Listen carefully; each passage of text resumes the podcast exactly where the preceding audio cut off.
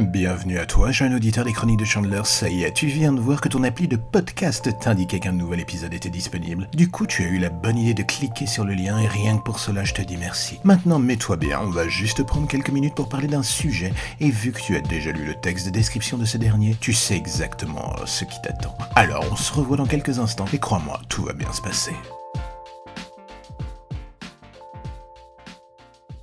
Est-ce que Disney Plus est le grand Satan ou bien une belle alternative s'offrant aux spectateurs que nous sommes pour découvrir des programmes sympathiques et avec un budget colossal pour s'assurer d'un rendu cinématographique et absolument incroyable pour nos petits yeux? Je vous pose la question. Ok, Netflix n'est pas dégueulasse sur le sujet non plus. Je suis d'accord, c'est un fait. Mais cette plateforme commence à avoir un sérieux problème en ce moment, celui de ne plus vouloir prendre le moindre risque face à la concurrence qui devient de plus en plus forte. Netflix réajuste sa stratégie pour tenir face à la concurrence de Disney Plus et on peut les comprendre d'une certaine manière, mais à ce petit jeu, le côté expérimentation et mix entre commercial et envie plus indépendante de certaines de leurs anciennes productions commence à disparaître et c'est malheureusement ce qui faisait son charme à ses débuts. Sans ça, on commence un tout petit peu à s'emmerder, elle ressemble à elle ressemble à toute la concurrence en fait. En fait, Netflix devient de plus en plus standard et Disney Plus, avec sa force de frappe équivalente à un rouleau compresseur euh, mode Transformer, promet de rendre le match opposant les deux superstars du streaming absolument sanglant. Et au milieu, les spectateurs que nous sommes se retrouvent avec une question basique. On prend un abonnement ou on en prend deux Oui, il va falloir attendre de voir si l'on se paye la même offre que chez l'oncle Sam, ce qui me semble peu probable. Et ici, euh, cela pourrait être un léger point tournant à l'avantage de Netflix. En effet, Disney joue uniquement sur la case du PG-13 et du family friendly, les projets les plus dark allant directement sur Hulu. Et vu que ça sera l'endroit où beaucoup de séries de la Fox tomberont, je me demande si, vu que certaines ont déjà été prises par des chaînes françaises, on aura un jour ce package Hulu au complet ici. Et là, j'ai un véritable doute. Alors oui, le VPN existe, le piratage aussi, et je pense que Disney a déjà bien compris que, tout comme Netflix, ou d'autres d'ailleurs, ils ne pourront pas faire grand chose sur le sujet. Du coup, ils s'adaptent, et le point intelligent dans leur stratégie marketing est que les séries seront diffusées avec seulement un épisode par semaine. Cela va laisser à la série le temps de vivre et c'est vraiment ce dont elle a besoin car à l'époque du binge-watching, ça n'existe plus du tout. D'ailleurs, il sera intéressant de voir euh, l'attitude que Netflix adoptera face à cela. The Mandalorian, la série Star Wars,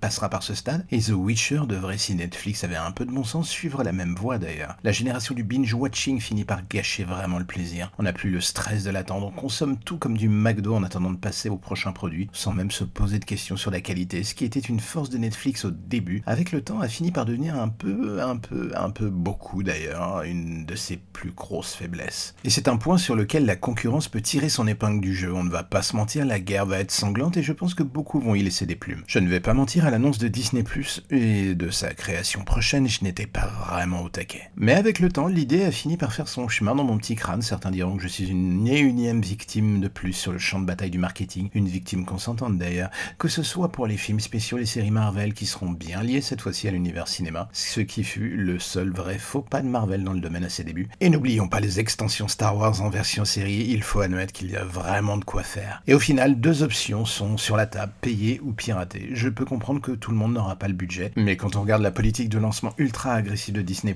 avec des prix 50% moins chers que les abonnements Netflix, on se dit que la bataille risque d'être ultra sanglante, voire même totalement gore. Et du coup, je ne sais toujours pas dans quel camp je vais me lancer. Ah, ah. Mais bon, qu'on l'admette ou non, et ce, à un moment ou à un autre, faut savoir accepter la futilité de toute résistance. Hakuna Matata, comme dirait l'autre, et oui, je sais, on va tous les regarder, ces productions de chez Disney+, quoi qu'il arrive. Alors faites-vous une raison. Et voilà, c'est la fin, il va falloir patienter jusqu'à demain pour avoir la suite, mais heureusement, il y a un petit cheat code dans la machine. Il vous suffit de taper les chroniques de Chandler sur toutes les plateformes de podcast pour rattraper votre retard sur les anciens épisodes. Est-ce que c'est pas formidable? N'hésitez pas à vous abonner, à en parler à vos potes, à votre famille, et surtout à laisser des étoiles sur Apple pour faire connaître le podcast encore plus. Mais aussi, si vous avez envie de m'entendre faire des trucs différents, vous pouvez aller écouter mon second podcast qui s'appelle Dans l'ombre des légendes, un feuilleton audio sur les légendes urbaines dans Paris, avec des meurtres, des serial killers et des gens pas tout à fait fréquentables. Dans les deux cas, choisissez votre camp, abonnez-vous ou faites comme bon vous semble, mais si vous faites une doublette, cela confirmera ce que je pensais déjà de vous, vous, vous, et surtout toi là-bas de l'autre côté de l'Atlantique ou dans un coin perdu de la France qui est en train de m'écouter. Vous êtes absolument géniaux. Allez, on se revoit demain. Bonne journée.